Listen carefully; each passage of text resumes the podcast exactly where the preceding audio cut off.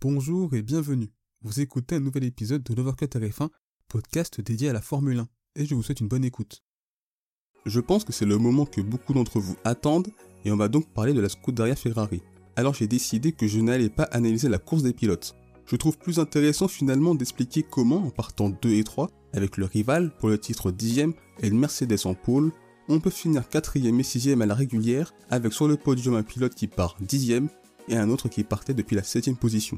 Le tout sur un circuit où on imaginait la Ferrari plus compétitive que la Red Bull. J'ai donc analysé pas mal de choses pour comprendre ce que Ferrari a voulu faire. Il est important de distinguer les courses de Leclerc et Sainz. Les raisons de leur contre-performance ne sont pas les mêmes. Pour Sainz, c'est clairement un manque de rythme qu'il a plombé notamment en fin de course. En difficulté dans son relais en pneu médium, il a eu du mal en pneu soft. Incapable de rattraper et menacer Russell, se faisant même dépasser par Hamilton et pas loin de se faire doubler par Perez. Et Ferrari lui avait pourtant appliqué la meilleure stratégie en prolongeant son relais médium avant de chausser des softs. Pour Leclerc, c'est différent. Il était en tête de la course et c'était le plus rapide en piste. Il n'y avait pas de problème de rythme. Mais un événement va faire basculer sa course, le deuxième arrêt de Max Verstappen. Car quand le néerlandais s'arrête à la fin du 38e tour, il a 7 secondes de retard sur le pilote Ferrari. La principale erreur des rouges est de s'être trop focalisé sur Verstappen. Les stratèges Ferrari ont voulu privilégier la position coûte que coûte, en se disant aussi que doubler en Hongrie, ce n'est pas simple. Le souci c'est que Leclerc comme Sainz ne pouvaient mettre que des hard ou des softs. Et 32 tours en soft ça faisait beaucoup, et ils ont donc décidé de mettre Leclerc sur les hard. Je pense que le fait d'être derrière au championnat a fait qu'ils ont été omnibulés par le fait de rester absolument devant le pilote Red Bull. Mais il y a aussi un manque de recul, puisqu'on a vu d'autres équipes, notamment les Alpines, souffrir en pneus durs. Red Bull, comme je l'ai dit il y a quelques minutes, n'a même pas voulu les utiliser. Ça a clairement manqué de flexibilité, d'adaptation aux conditions de course, et quand on se veut être un top team, il faut aussi savoir prendre en considération ce qu'il se passe en course, et pas juste se focaliser sur les données récoltées le vendredi. Beaucoup d'entre nous avions compris que les durs sur Leclerc, ça n'allait pas le faire. Et d'ailleurs, l'arrêt en pneu soft, quelques tours plus tard, est un signe de désaveu pour l'écurie italienne. C'est dans ce genre de course que l'on voit la différence qu'il y a encore entre la Scuderia et le tandem Red Bull-Mercedes. Mathieu Binotto a même tenu après la course des déclarations absolument lunaires. La voiture n'a pas fonctionné, ce n'est pas un problème de stratégie, mais de performance. Si la voiture avait fonctionné, nous ne serions pas ici pour parler de choix de pneus.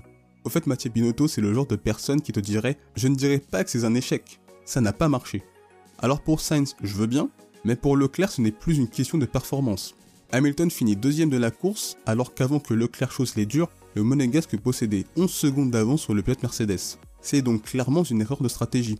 Alors je ne suis qu'un simple suiveur de la F1, donc je ne veux pas faire le donneur de leçons, assis sur un canapé, mais quand il y a autant d'erreurs sur une saison, que tout le monde en est conscient, qu'il y a une unanimité de la part de l'écosystème de la Formule 1, et que même Verstappen et des pilotes Mercedes dans la cool room ne comprennent pas la stratégie de Leclerc, eh bien là, on n'est plus dans la leçon, on est dans le constat, et un triste constat. Les conséquences de cette succession de Grands Prix sont terribles. Pour Charles Leclerc, c'est donc un seul podium sur les 8 derniers Grands Prix. 126 points de perdu face à Verstappen depuis l'Australie, soit en 10 courses. C'est absolument monumental. Ferrari est seulement 30 points devant Mercedes avec la meilleure voiture du plateau ex. L'écurie italienne a autant de podiums que les flèches d'argent. Et enfin, Charles Leclerc a moins de podiums cette saison que Lewis Hamilton, 5 contre 6. Je pourrais encore continuer, mais je vais m'arrêter là. En tout cas, imaginer un rebond de Ferrari, ça me paraît très compliqué vu le niveau global des rouges. Après avoir été l'égérie de l'espoir, me voilà être l'égérie du désespoir. Eh bien oui, après la candeur, le réalisme. Je me rallie donc à la majorité, n'espérant plus grand chose d'une saison qui avait pourtant si bien commencé. Un sabordage en direct qui en déçoit et exaspère plus d'un. Triste pour une écurie qui nous a fait tant espérer jusqu'à l'Australie. Une voie royale s'ouvre donc à Max Verstappen, une route construite en grande partie par la Scuderia Ferrari. Merci d'avoir écouté cet épisode. S'il vous a plu, n'hésitez pas à vous abonner au podcast de Voir que Tarif 1 ainsi qu'à la chaîne YouTube. C'est une façon de soutenir le projet et également de ne pas manquer les prochains épisodes. N'hésitez pas également à partager cet épisode à vos proches. On se retrouve les amis très bientôt. D'ici là, portez-vous bien, je vous souhaite le meilleur. Salut